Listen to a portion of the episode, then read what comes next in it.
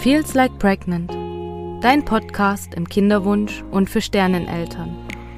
Mein Name ist Claudi, ich bin Kinderwunschcoach und Trauerbegleiterin. Ich möchte dir deinen Kinderwunschweg leichter machen, dich an die Hand nehmen und dir zeigen, dass du in deiner Situation nicht alleine bist. Vor allem aber, dass du wieder Vertrauen und Freude empfinden kannst. Ich hoffe, du kannst dir so viel wie möglich aus dieser Folge mitnehmen Schreib mir jederzeit gerne. Und jetzt wünsche ich dir viele wertvolle Erkenntnisse.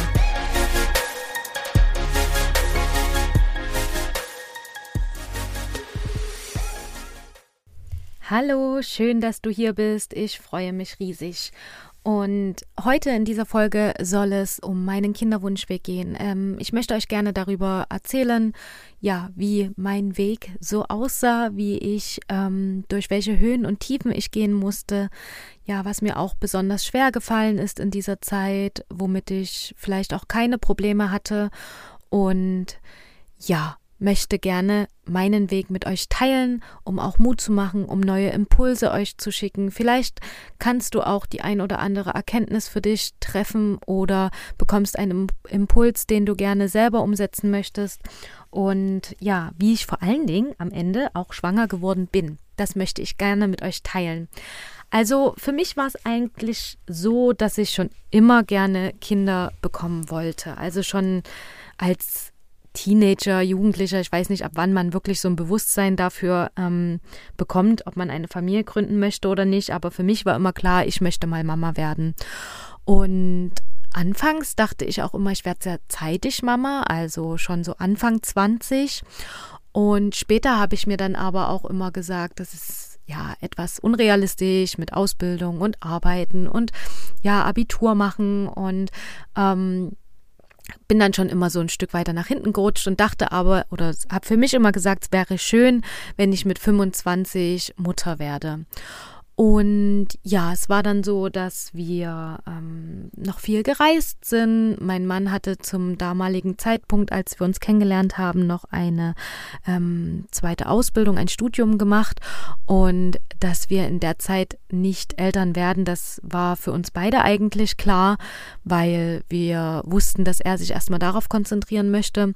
Auch ich war damals noch in Ausbildung zur medizinischen Fachangestellten und bin damit 2015 fertig geworden. Zu dem Zeitpunkt, ähm, ja, war ich, oh Gott, jetzt muss ich überlegen, war ich ähm, 22, 22, 23, genau.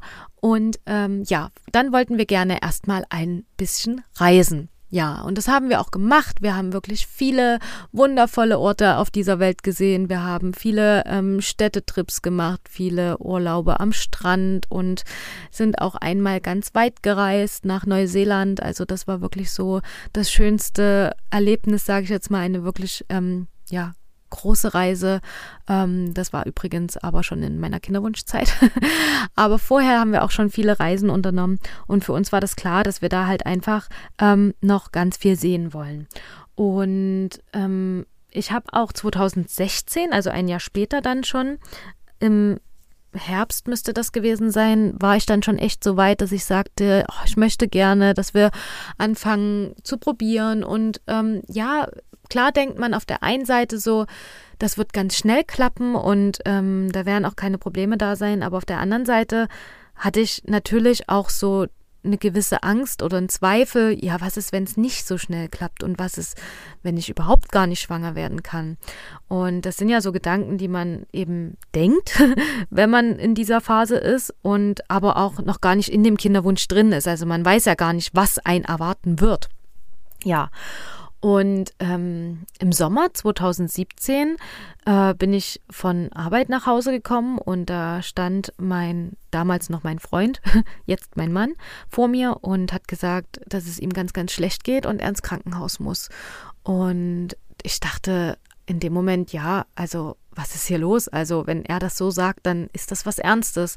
Und ich habe ja im Krankenhaus gearbeitet, habe dann direkt ähm, bei uns in der Notaufnahme angerufen und nachgefragt. Die haben uns dann sozusagen schon an die richtige Stelle verwiesen. Wir sind direkt reingefahren und ähm, ja, das, das war eine ganz, schön, ganz schöne Schocksituation, vor allen Dingen aber mehr auch für meinen Freund, weil ich war schon ein Stück, ähm, ja, gefasster, muss ich sagen. Vielleicht, weil ich das auch durch Arbeit so ein bisschen gelernt habe, wie man in so einer Situation umgehen kann. Und ähm, ja, wir saßen dann zur Auswertung in diesem Arztzimmer und wo wir auf dem Arzt gewartet haben, hat mich mein Freund angeschaut und hat gesagt, ich glaube, wir müssen so schnell wie möglich Kinder kriegen.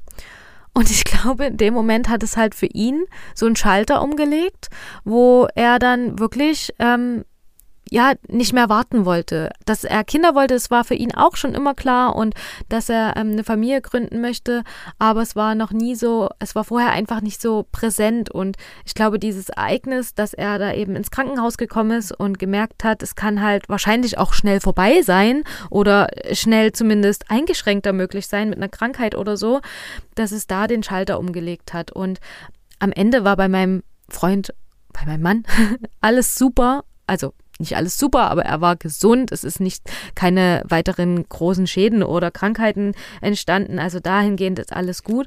Aber ich glaube, dieses Ereignis war einfach für uns da, damit er ähm, sich bewusst wird oder dass er halt wirklich diesen, dieses Go gibt. Ja. Und ähm, es war dann noch eine Reise sozusagen im November geplant ähm, nach Thailand. Und da haben wir auch gesagt, dass wir das jetzt vorher nicht unbedingt angehen, weil das wollen wir schon gerne noch machen und ähm, muss ja dann aber nicht unbedingt sein, dass man gerade ähm, frisch schwanger ist und so weit fliegt und dann in ein Land, wo man jetzt auch nicht weiß, wie ganz so die Versorgung ist, beziehungsweise wenn dann doch irgendwas ist. Und ja, deswegen haben wir uns gesagt, wir warten sozusagen bis Thailand. Und in Thailand, also noch dazu gesagt, ähm, habe ich meine Pille schon seit ähm, Dezember 2016 nicht mehr genommen. Also dann schon fast ein Jahr nicht, weil ich gerne auf die Hormone verzichten wollte und mich auch ein Stück besser wieder kennenlernen wollte. Also es ist ja schon ganz schön krass zu sehen, was die Pille eigentlich mit einem macht und wie die einen verändert. Und ähm, das Problem an der ganzen Sache ist, dass in unserer heutigen Gesellschaft wird einem jungen Mädchen viel zu schnell die Pille verschrieben. Und die meisten ähm, Frauen nehmen die Pille zu einem Zeitpunkt, wo sie eigentlich gerade richtig in der Pubertät drin sind. Und die ganze Pubertät wird ja dann aufgehalten. Ja, ich merke gerade, ich komme hier ähm, von einem an, ins andere. Dazu werde ich vielleicht auch mal eine Podcast-Folge machen zu dem ganzen Thema. Ich wollte bloß sagen, ich habe halt die Pille schon viel eher abgesetzt, als wir wirklich mit dem Kinderwunsch gestartet haben, weil es für mich einfach klar war, ich wollte nicht mehr ähm, die Pille nehmen wegen den Hormonen. Und habe dann mit NFP, also mit natürlicher Familienplanung, schon meinen Zyklus sehr gut beobachten können, also mit der Temperaturmessmethode. Und ähm, ja, wusste dann schon so ungefähr, wann mein Eisprung ist und dass ich einen habe. Das ist ja schon mal ganz viel wert. Und hatte auch einen regelmäßigen Zyklus. Und ja, wie gesagt, in Thailand haben wir dann schon sozusagen nicht mehr verhütet. Und ähm, Dort bin ich tatsächlich im allerersten Übungszyklus schwanger geworden. Die Freude war riesengroß. Also wirklich, ich bin nach Hause gekommen nach der Reise, habe dann ähm, den positiven Test gemacht oder habe den Test gemacht und er war positiv. Ich war wirklich, ich dachte, das ist, das ist ja der Wahnsinn, gleich im ersten Probieren schwanger werden und man muss nicht lange probieren und total toll. Und ja, leider hat aber die Schwangerschaft nicht lange gehalten. Ich bin ähm, bis zur neunten Woche gekommen, hatte ähm, zur siebten Woche meinen ersten Ultraschall. Da hat man auch das kleine Baby gesehen und da hat man auch schon ein Herz schlagen sehen. Also das war total schön. Und zwei Wochen später war ich zur Kontrolle da, weil es ja eben noch rechtzeitig war. Und dort hat dann die Frauenärztin ähm, gesagt, es tut mir leid, aber hier ist keine intakte Schwangerschaft zu sehen. Und das war, das war richtig heftig für mich. Also wenn ich jetzt auch so zurückdenke, dann merke ich, dass das ist einfach ein richtiges Schockerlebnis für mich gewesen in diesem Moment, weil ich nicht damit gerechnet habe. Also klar, man sagt sich, ja, nicht in den ersten zwölf Wochen darüber sprechen und ähm, lieber noch für sich behalten und es kann immer was passieren. Und ja, das sagt man sich auch in dem Moment, aber es ist einem nicht bewusst, was das bedeutet, wenn das wirklich passiert. Und mir hat es so den Boden unter den Füßen weggerissen. Also es war für mich wirklich eines der schlimmsten Momente in meinem Leben, wo ich sagen muss, da habe ich erstmal so richtig gemerkt, was es bedeutet, so einen Schicksalsschlag zu erleben. Und ähm, ja, ich bin dann sozusagen, also das war dann im Januar 2018, hatte ich ja dann sozusagen die Fehlgeburt und meine Frauenärztin hat mir dann auch gleich eine Überweisung gegeben, ähm, dass ich mich in der Klinik vorstellen soll zur Ausschabung. Und für mich lief das dann auch mehr oder weniger wie so ein Film ab. Und natürlich habe ich nicht drüber nachgedacht, was das bedeutet. Also in dem Sinne, was es bedeutet, ähm, zur Ausschabung zu gehen. Und für mich war das so der einzigste Weg, ähm, weil sie mir das ja so empfohlen hat. Und dann habe ich das eben auch so gemacht. Und war dann auch in einer Klinik, ähm, die mich da hingehend super behandelt haben. Also wirklich alle sehr herzlich, sehr nett und habe dann auch sehr schnell einen Termin dafür bekommen. Und ja, als das dann sozusagen vorbei war, war das für mich, also war ich wirklich in so einem richtig tiefen Loch angekommen. Und kurze Zeit später hat mir meine Schwester berichtet, dass sie schwanger ist mit ihrem, also erste Schwangerschaft mit ihrem ersten Kind sozusagen. Und im Februar hat sie mir das dann mitgeteilt, also im Januar war die Ausschabung, im Februar hat sie mir das mitgeteilt und das war natürlich nochmal so ein richtiger Schlag ins Gesicht, wobei es meine Schwester natürlich nicht böse gemeint hat. Und ich und meine Schwester, wir haben halt auch ein super gutes Verhältnis. Wir sind richtig nah zusammengewachsen und wir sind halt wirklich ähm, ja, wir bedeuten uns ganz, ganz viel und dafür bin ich auch sehr dankbar. In dem Moment war das natürlich für uns beide sehr schwierig, weil sie konnte mir es natürlich nicht mit einer totalen Einfachheit erzählen und ich konnte mich kaum darüber freuen.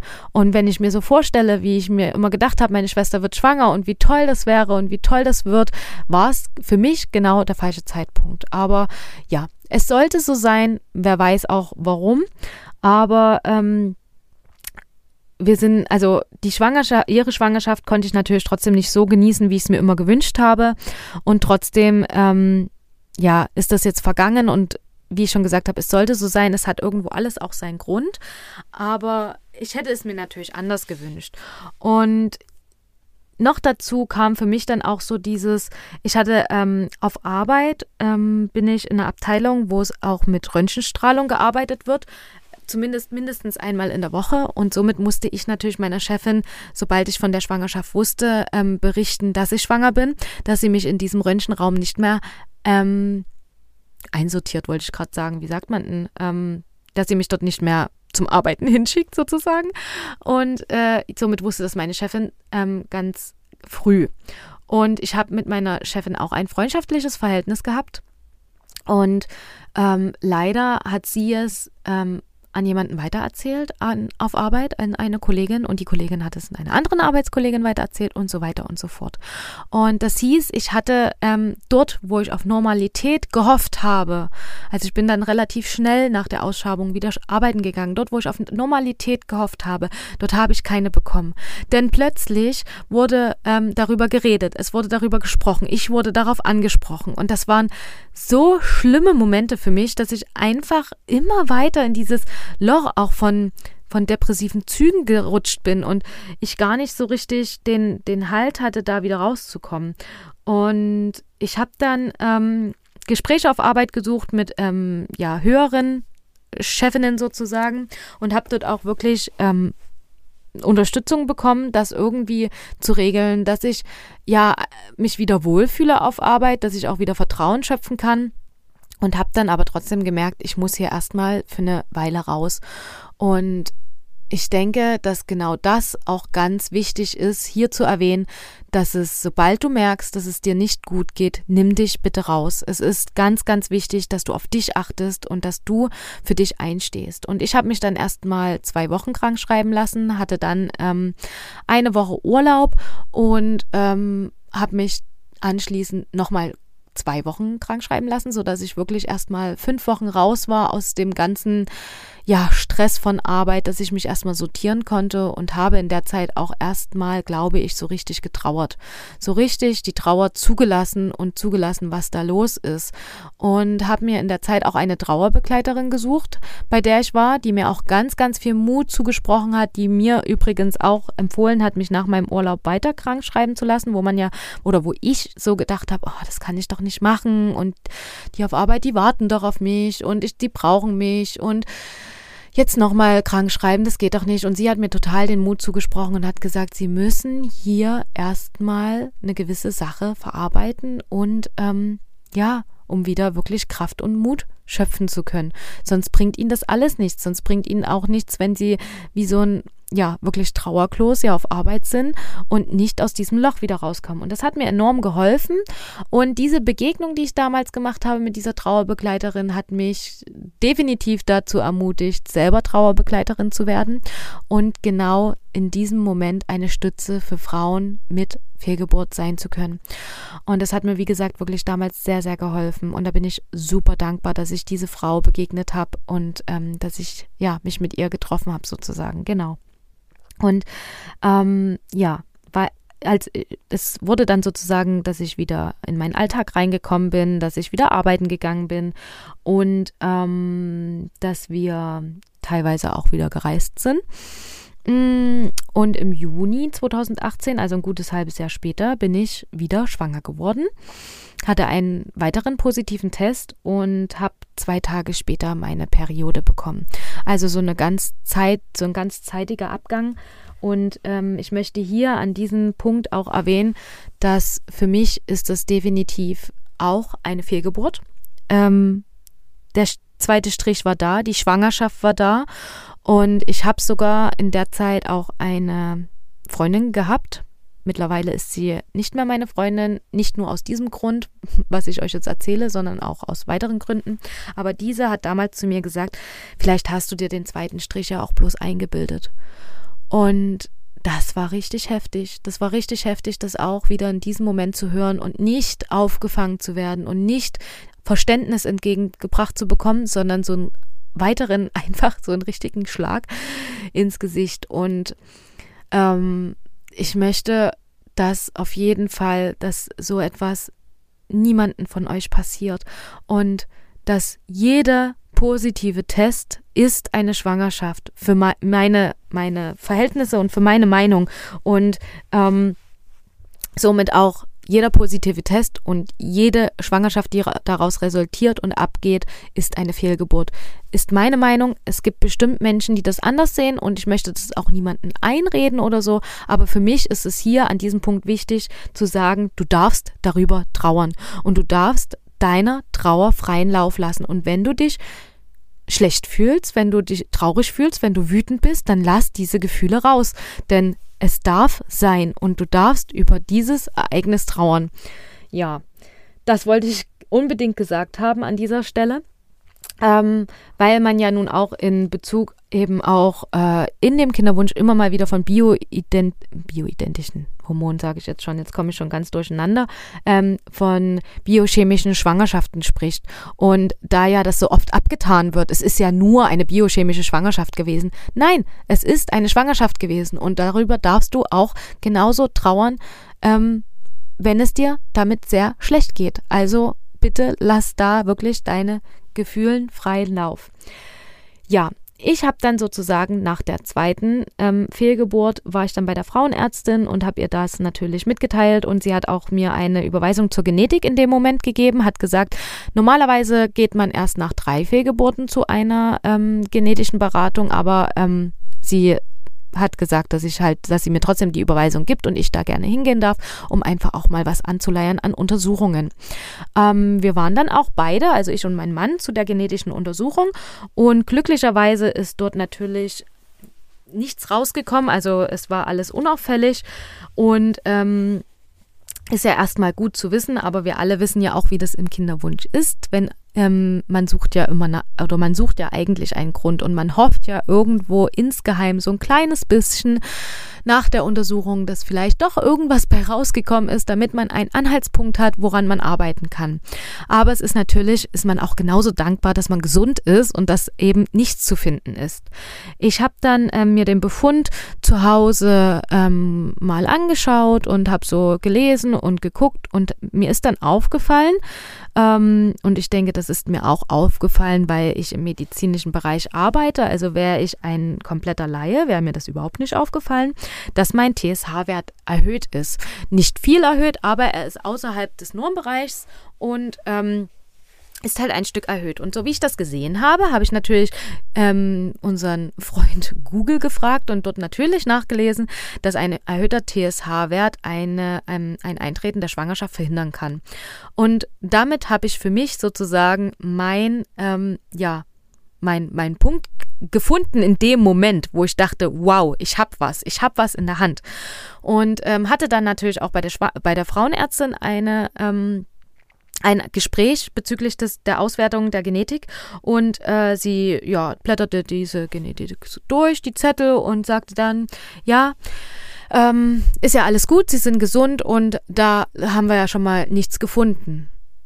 Und dann habe ich gesagt, ähm, schauen Sie sich mal den TSH-Wert an, der ist doch erhöht. Und ich habe nachgelesen, dass das ähm, für eine Schwangerschaft äh, nicht gut ist. Oh ja, da haben Sie recht. Das stimmt, da müssten Sie mal zum Hausarzt gehen und Ihren TSH-Wert einstellen lassen. Und in dem Moment habe ich das erste Mal für mich so gemerkt, die Ärzte, die sind nicht alles. Und es ist so wichtig, in die Eigenverantwortung zu kommen und selber sich zu informieren und selber zu, zu schauen, was ist da rausgekommen. Ich meine, klar, ich kann auch nicht alle Blutwerte lesen. Also selbst mit ähm, mit meinem medizinischen Wissen kann ich nicht alle Blutwerte lesen, aber es ist wichtig, in diese Eigenverantwortung zu kommen und in diese Selbstverantwortung und zu schauen, was könnte ich vielleicht selber ähm, erkennen und was kann ich tun. Und ich war dann halt ähm, mit diesem Ergebnis beim Hausarzt und der hat mich dann auch eingestellt mit ähm, Tabletten, dass ich sozusagen regelmäßig auch zur Blutkontrolle komme. Und das war dann auch alles ganz gut eingestellt und alles ähm, sozusagen richtig. Ähm, und ich bin aber trotzdem nicht schwanger geworden. Also das war sozusagen nicht das der Gamechanger, um schwanger zu werden, aber es war zumindest für mich ein Gamechanger, wo ich gemerkt habe, ich muss selber in die Verantwortung kommen und ich muss mich selber kümmern. Denn ich habe ja nun auch ähm, ja immer meine Temperatur gemessen und habe ja da auch meinen Zyklus beobachtet und auch gesehen, dass ich ähm, ja einen Eisprung habe, aber ich habe auch genauso gesehen, dass ich eine verkürzte zweite Zyklushälfte habe. Und äh, bei den ganzen letzten Terminen, die ich jetzt hier schon erwähnt hatte, bei meiner Frauenärztin, habe ich das auch immer wieder erwähnt. Ich habe immer wieder gesagt, ich habe eine zweite, also eine verkürzte zweite Zyklushälfte. Die besteht meistens nur so aus zehn, maximal zwölf Tagen und die sollte ja mindestens zwölf Tage haben. Und die Antwort meiner Frauenärztin damals war eben auch immer wieder, beobachten Sie das, beobachten Sie das, ja, vielleicht beobachten Sie das nochmal. Und ich habe das immer wieder beobachtet und ich habe mich immer wieder vertrösten lassen und habe gesagt, ähm, ja, okay, vielleicht hat sie ja recht, vielleicht gibt es sich ja noch. Aber irgendwann bin ich an den Punkt gekommen, wo ich gesagt habe, nee, also hier sollte doch jetzt mal was gemacht werden. Und ich habe ihr dann sozusagen ähm, gesagt, dass sie doch mal eine Untersuchung machen soll, vielleicht einen Hormonwerte-Blutcheck ähm, sozusagen. Und das haben wir dann auch gemacht. An gewissen Zyklustagen bin ich dort zur Blutabnahme gegangen. Wir haben ähm, ja, das Blut abgenommen. Und am Ende, was soll ich euch sagen? Ähm, zum Ergebnis der Blutwerte, es ist alles in Ordnung. Es sieht alles schön aus. Okay, also wieder Ernüchterung, wieder an Punkt Null, so, naja, nicht ganz an Punkt Null, aber wieder zurück an Anfang. Was könnte ich noch machen? Woran könnte es liegen, dass ich nicht schwanger werde? Und ähm, ich wusste ja immer, dass ich schwanger werden kann. Es hat ja schon zweimal geklappt, aber nach dieser zweiten Fehlgeburt im Juni ist erstmal wirklich über ein Jahr nichts passiert. Ich bin nicht schwanger geworden. Ich habe ähm, ja das mit, dem, mit der Schilddrüse gefunden. Es hat aber leider nichts gebracht. Ich habe verschiedene andere Untersuchungen vielleicht sogar noch gemacht. Daran kann ich mich jetzt gar nicht mehr so sehr erinnern.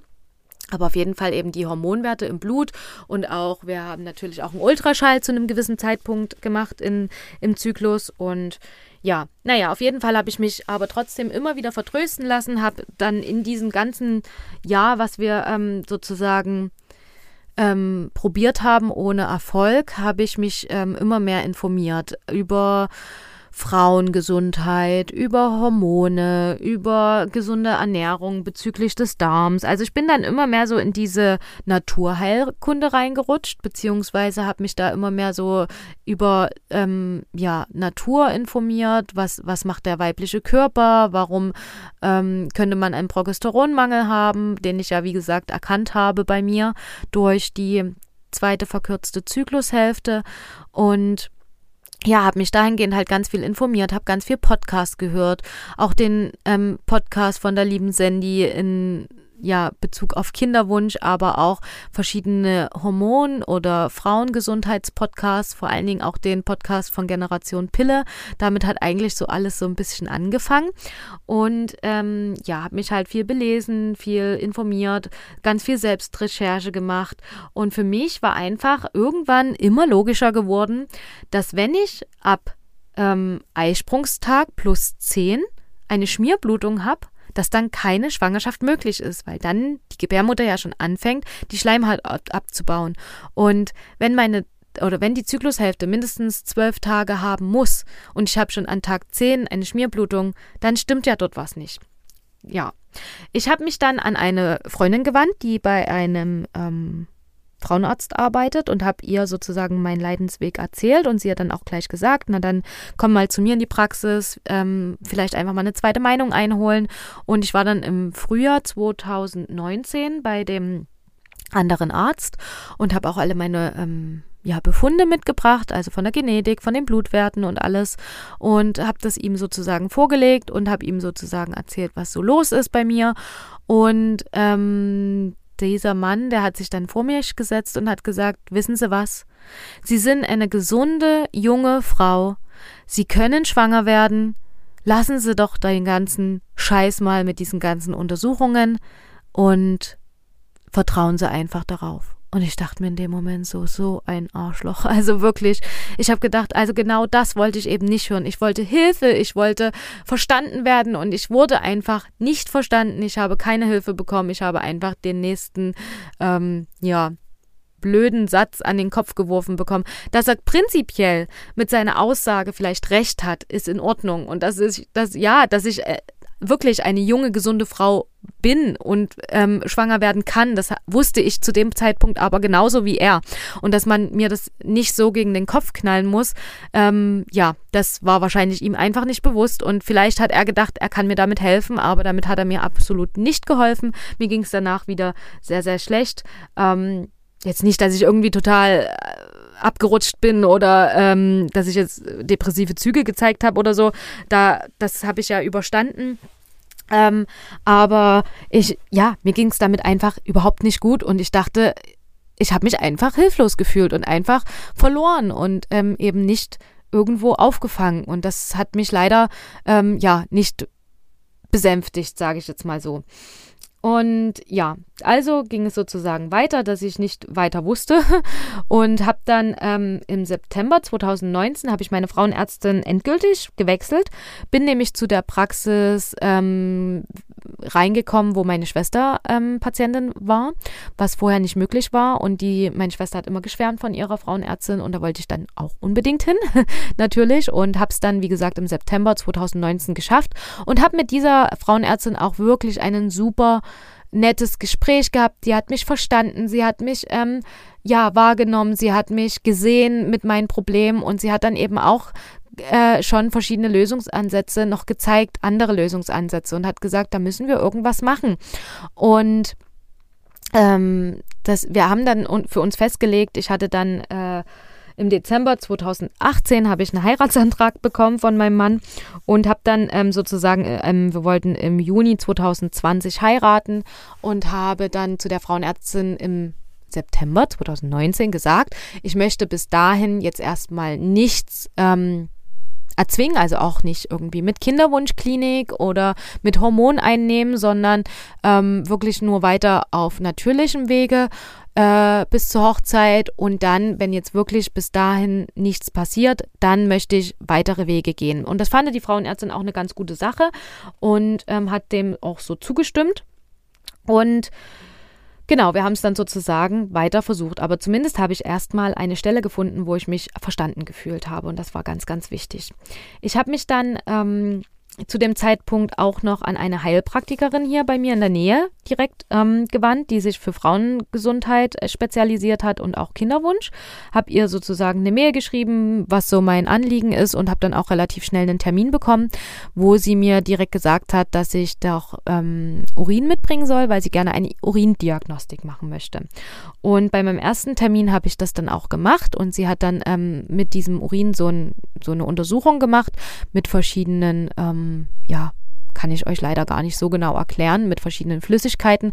Und der Urin hat sich dann in verschiedenen Farben gefärbt und dann konnte man sehen, welche Organe ähm, nicht richtig arbeiten im Körper.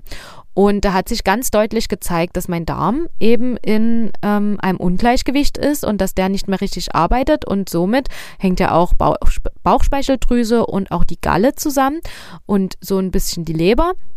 Und da hat man einfach gesehen, dass da ein totales Ungleichgewicht da ist. Und da hat die ähm, Heilpraktikerin auch damals gesagt, es ist auch ganz wichtig, einen gesunden Darm zu haben für eine Schwangerschaft. Und dass das, dass ja so ganz, ganz viel von unserem Immunsystem im Darm sitzt und dass es dahingehend wirklich wichtig ist, einen gesunden Darm zu haben und eine gesunde Darmflora.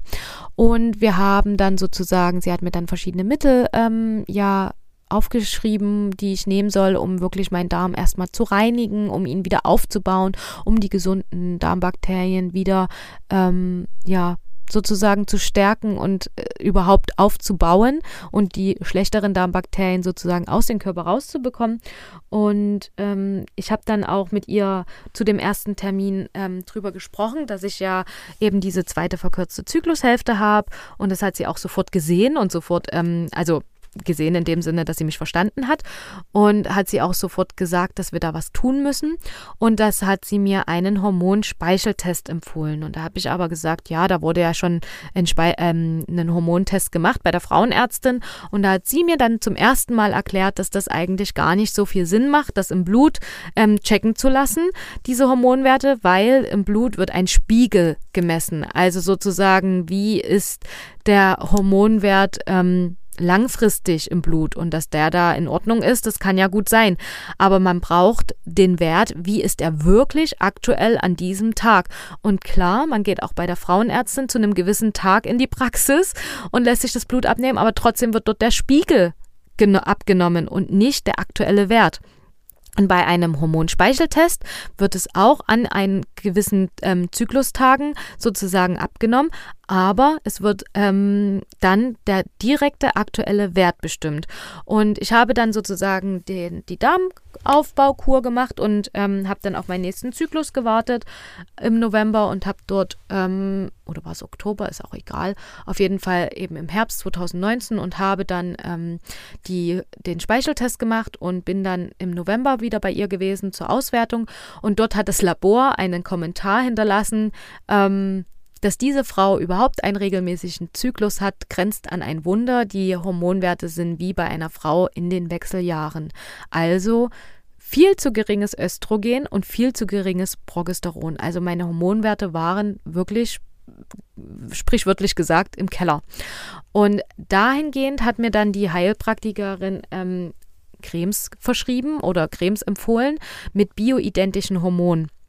Und ich habe davon vorher schon gehört und habe aber auch ähm, für mich ganz klar ähm, ist, also für mich ist ganz klar und das möchte ich auch gerne hier an euch weitergeben oder ähm, dass es ganz wichtig ist, das niemals alleine zu machen, weil damit könnt ihr euch euren Zyklus absolut zerschießen. Und wenn ihr einen regelmäßigen Zyklus habt oder egal, wenn ihr auch keinen regelmäßigen Zyklus habt, aber jetzt einfach so bioidentische Hormone nehmt, dann ähm, könnt ihr euch euren Zyklus sowas von zerschießen und noch mehr Probleme haben als vorher, sodass ich euch das nicht empfehlen würde, es einfach so zu machen, sondern wirklich lieber vorher sich jemanden suchen, eine Heilpraktikerin. Es gibt bestimmt auch Ärzte, die sich so ein bisschen damit befassen, ähm, die so in die Naturheilkunde gehen, aber vielleicht auch einfach eine Heilpraktikerin suchen, die sich auf Frauengesundheit spezialisiert hat und mit der die Diagnostik dahingehend machen und wirklich nur auf Empfehlung und unter Beobachtung der Heilpraktikerin dann auch diese bioidentischen Hormone zu nehmen. Genau. Also bei mir waren das sozusagen Salben, die hat man sich auf, oder habe ich mir auf den Unterarm geschmiert. Und ähm, die ersten 14 Tage war das eine Östrogensalbe und die anderen 14 Tage eine Progesteronsalbe. Und habe dann sozusagen das gleich im nächsten Zyklus gemacht, im Dezember 2019. Und durfte dann auch positiv testen. Und es war für mich also so eine Erleichterung. Und es war für mich wirklich so dieses Wow, ich hab's geschafft. Ich habe meinen Schlüssel gefunden und ich hatte ihn eigentlich schon die ganze Zeit in der Hand. Ich wusste schon so, so, so, so, so lange, dass es an dieser verkürzten zweiten Zyklushälfte liegt und ich wurde einfach immer wieder vertröstet. Es hat mich keiner wahrgenommen, es hat mich keiner in der Hinsicht behandelt. Ähm, es hat keiner ernst genommen, bis ich eben auf diese Heilpraktikerin gestoßen bin. Und ich möchte euch dazu ermutigen, geht in die Selbstverantwortung bitte lasst euch nicht unterdrücken, lasst euch nicht immer wieder kleinreden, sondern geht in die Selbstverantwortung und fordert euch auch gewisse Dinge ein oder fragt immer wieder nach und lasst euch nicht immer vertrösten und lasst es euch erklären. Also ich meine, ich habe mir es ja auch nie erklären lassen von meiner Frauenärztin, warum ich das denn jetzt monatelang beobachten soll. Und ja, das kann ich euch, wie gesagt, einfach nur mitgeben kurz noch, wie es weiterging, ähm, ist es dann auch so, dass ich ähm, ja positiv getestet habe. Ich war dann auch ganz zeitig ähm, bei meiner Frauenärztin, habe dann sozusagen gleich einen Ultraschall machen lassen. Sie hat da auch was gesehen, hat mir auch gleich Progesteron verschrieben, dass ich ähm, ja Progesteron einnehmen soll auf jeden Fall, weil ich ja nun eben diese bekannte, ähm, diesen bekannten Progesteronmangel hatte und ähm, war dann auch gleich eine Woche später nochmal zum Ultraschall, weil man natürlich, also ich glaube, ich war beim ersten Ultraschall, stimmt gar nicht, da hat, wurde gar kein Ultraschall gemacht, oder? Ach doch, doch, doch, doch, Entschuldigung. Also in der fünften Woche oder so wurde schon der erste Ultraschall gemacht, da hat man dann ähm, gesehen, dass da eine Schwangerschaft da ist.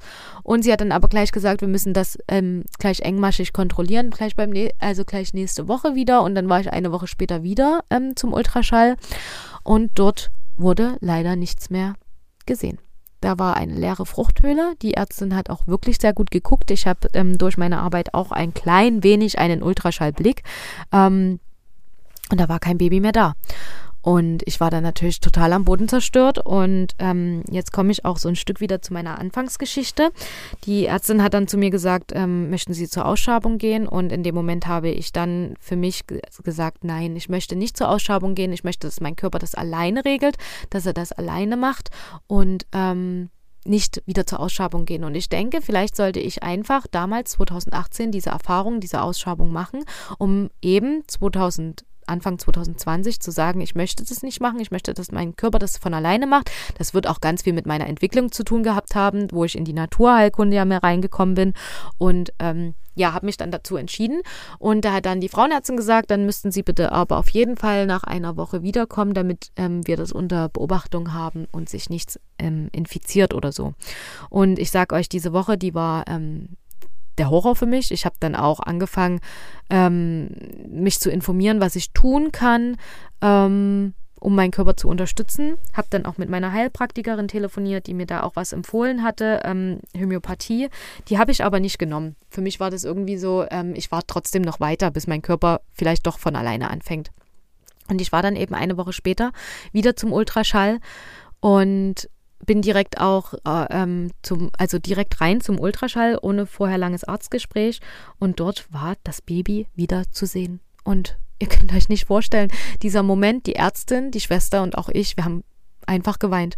Und die Ärztin hat auch gesagt, das ist ihr in ihrer ganzen Arztkarriere noch nicht einmal passiert. Also sie hat es schon mal erlebt, dass sie zur Zweitmeinung gebeten wurde und das Baby dann gefunden hat, sozusagen. Aber sie hat es noch nie erlebt, dass sie selber ähm, das so di diagnostiziert hat, dass es eine Fehlgeburt ist und dann ist es wieder da. Und ich möchte ach, euch so sehr ähm, ja, das mitgeben, einfach auch diese Erfahrung, die ich da gemacht habe, dass man eben vielleicht nicht unbedingt sofort in die Klinik geht und ähm, zu einer Ausschabung geht. Und ich weiß, in der Klinik wird nochmal ein extra Ultraschall gemacht und da wird auch nochmal nachgeschaut. Aber wer weiß, vielleicht ähm, was, es war zum Beispiel damals bei mir so, dass ich in der Klinik war ähm, das Ultraschallgerät ein viel, viel schlechteres als bei meiner Frauenärztin. Und wer weiß, ob man das dann vielleicht dort gesehen hätte oder nicht. Aber ich möchte euch gerne wirklich dazu ein Stück ermutigen, da auch ähm, ja ähm, in euch zu spüren und ähm, vielleicht auch zu schauen, dass euer Körper das alleine regeln kann. Ähm, es wird nicht bei jedem so sein und ich möchte jetzt auch auf gar keinen Fall irgendwie sagen, ähm, dass also dass das Normalität ist, weil das ist es definitiv nicht. Das ist ähm, eine Seltenheit, aber trotzdem war es eben bei mir so, dass diese Fehldi ähm, Fehlgeburt fehldiagnostiziert wurde und ich einfach froh bin, dass ich mich nicht ähm, für eine Ausschabung entschieden habe, sondern gesagt habe, dass mein Körper das alleine regelt. Ja, ähm, das ist jetzt mein zweijähriger Sohn. Also ähm, es ist halt auch alles gut gegangen und ich bin auch während der Schwangerschaft noch ganz, ganz viel mehr ins Vertrauen gekommen ins Leben. Also gerade klar, ich hatte genauso Ängste. Für mich war das, gerade mit dieser Anfangsstory hatte ich trotzdem Ängste, dass es, dass was passieren kann, dass was ähm, ja vielleicht äh, nicht so Schönes passiert und ich hatte meine Ängste. Und ich habe aber trotzdem gelernt zu vertrauen. Und ich habe gesagt, diesmal wird alles gut. Und ähm, ja, wollte einfach diesen Weg auch ganz im Vertrauen gehen und habe da auch mir trotzdem Unterstützung geholt mit Podcast, ähm, also eben mit guten, ähm, positiven Schwangerschaftsmeditation, positiven Affirmationen und ähm, wir waren dann irgendwann mal bei einer Elterngeldberatung, ich und mein Mann. Und dort hat uns die äh, Frau, die uns da beraten hat, einen Flyer mitgegeben für einen Vaterabend in einem Geburtshaus. Und ähm, da wurde sozusagen darüber geredet, also da kommen nur die, die werdenden Väter hin. Und da wurde darüber geredet, ähm, was kann ein Mann für, während der Geburt machen?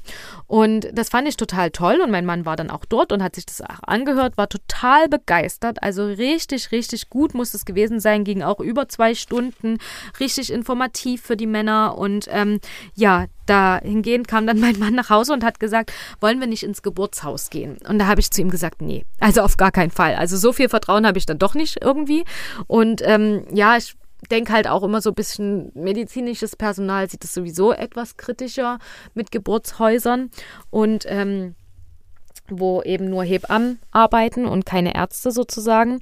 Und es ist dann aber so geworden, dass ich tatsächlich ähm, Vielleicht muss ich dazu leider noch mal ein kleines Stück weiter ausholen. Ich musste ähm, nach dem ersten Trimester meine Frauenärztin wechseln, weil meine sehr, sehr gute Frauenärztin, von der ich erzählt habe, wieder nach Thüringen zurückgegangen ist und dort ähm, wieder gearbeitet hat und somit musste ich mir eine neue Frauenärztin suchen, hatte dann eine, mit der ich nicht sehr zufrieden war, weil sie ähm, mit mir verschiedene Ansichten nicht geteilt hat und mich auch absolut nicht verstanden hat und mich eher ähm, ja schlecht dargestellt hat. Und damit hatte ich wieder ein schlechtes Erlebnis mit einer Frauenärztin und wollte eigentlich dort auch gar nicht weiter hin so dass ich mir dann einen Termin in diesem Geburtshaus geholt habe, ähm, aber bei einer Hebamme, also das ist sozusagen Geburtshaus, Hebammenpraxis und aber auch Frauenarztpraxis in einem. Und habe dort ähm, mit der Hebamme dann einen Termin vereinbart und es war total schön, es war total herzlich und habe ihr das dann auch erzählt von der Frauenärztin, dass ich nicht zufrieden bin und so.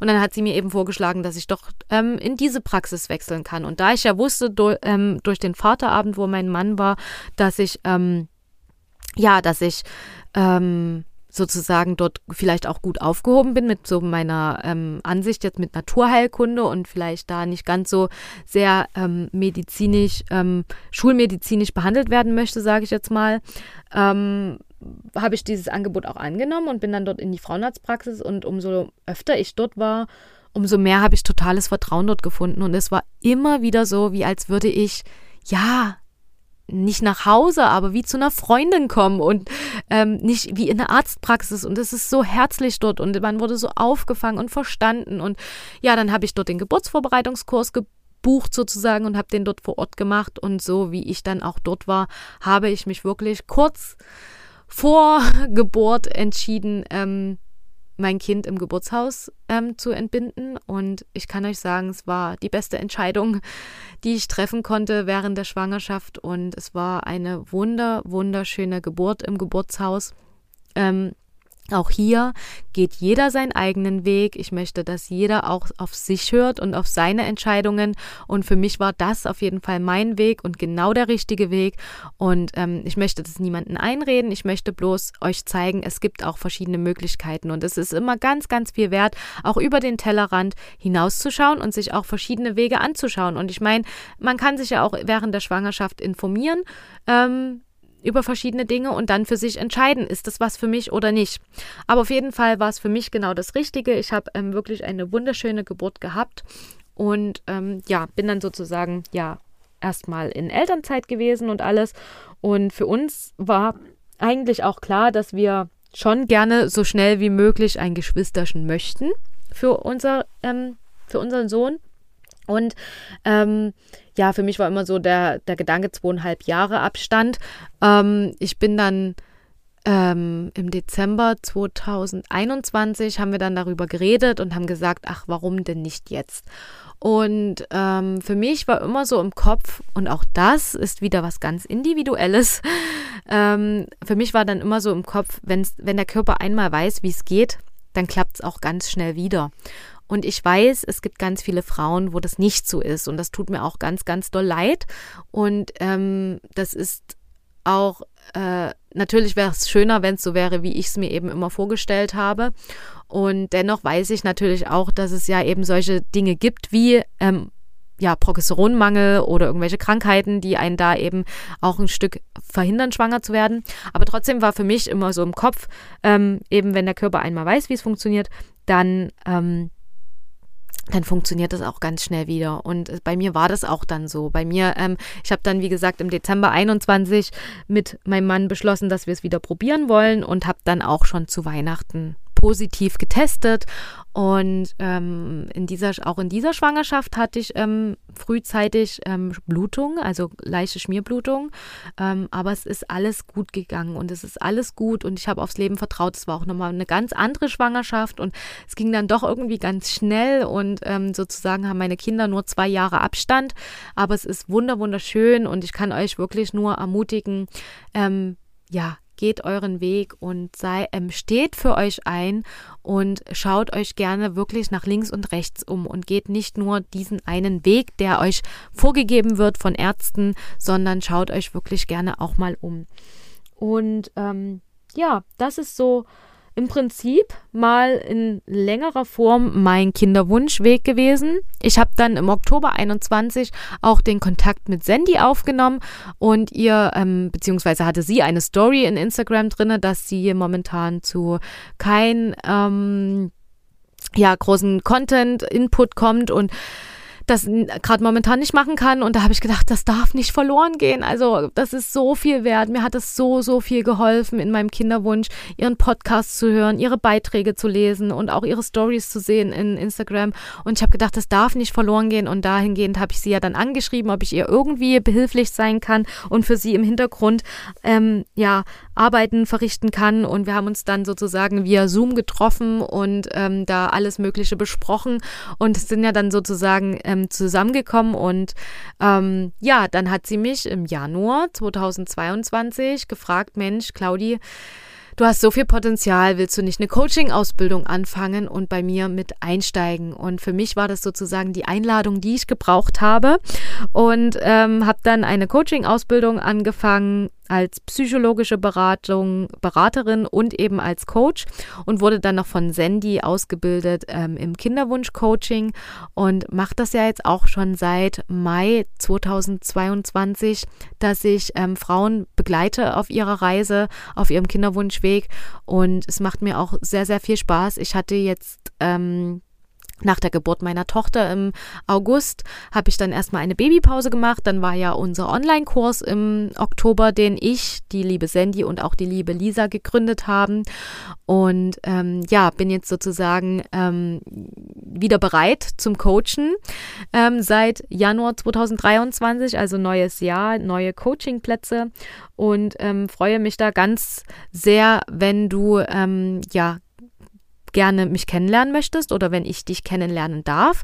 Denn am Anfang so in, in eines Coachings steht natürlich immer erstmal ein ganz unverbindliches Kennenlerngespräch, wo wir uns, ähm, ja, wie gesagt, kennenlernen, wo wir miteinander sprechen, wo wir über deinen Kinderwunsch sprechen, wo du gerade stehst und wie ich dir helfen kann auf deinem Weg.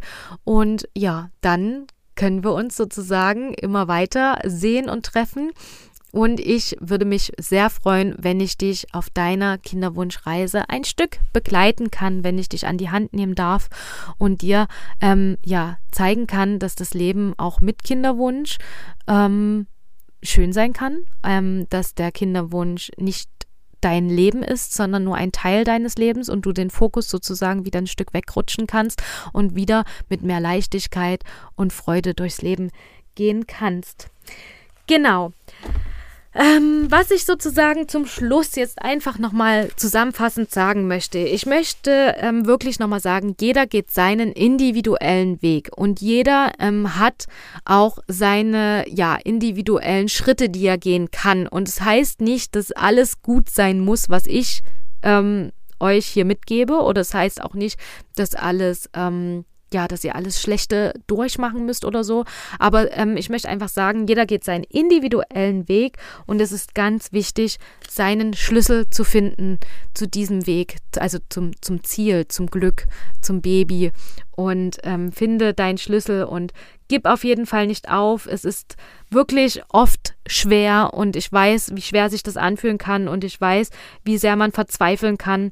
Aber dieser Weg lohnt sich und du wirst am Ende sehr wahrscheinlich und mit ganz viel Mut, den ich dir mitgeben möchte, deine Schlüssel finden und dein Baby bekommen. Also, ich danke dir wirklich sehr für das Zuhören, dass du ähm, dir, dir sozusagen so lange jetzt meine ähm, Folge hier angehört hast, was ich alles durchgemacht habe, wie ich zu meinem Baby gekommen bin oder mittlerweile ja zu meinen zwei Kindern.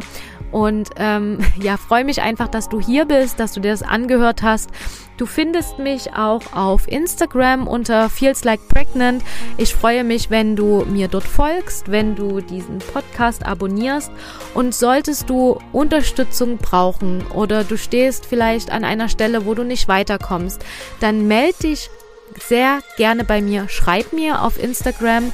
Ähm, ja, kontaktiere mich und vielleicht können wir miteinander ähm, ein ja, schönes Gespräch führen, auch wenn es nur über Instagram ist, aber wenn, auch wenn du eine Coaching-Begleitung möchtest, dann wie gesagt sehr, sehr gerne mit einem unverbindlichen Erstgespräch, dass wir uns kennenlernen und dann schauen, wie ich dir weiterhelfen kann auf deinem Weg.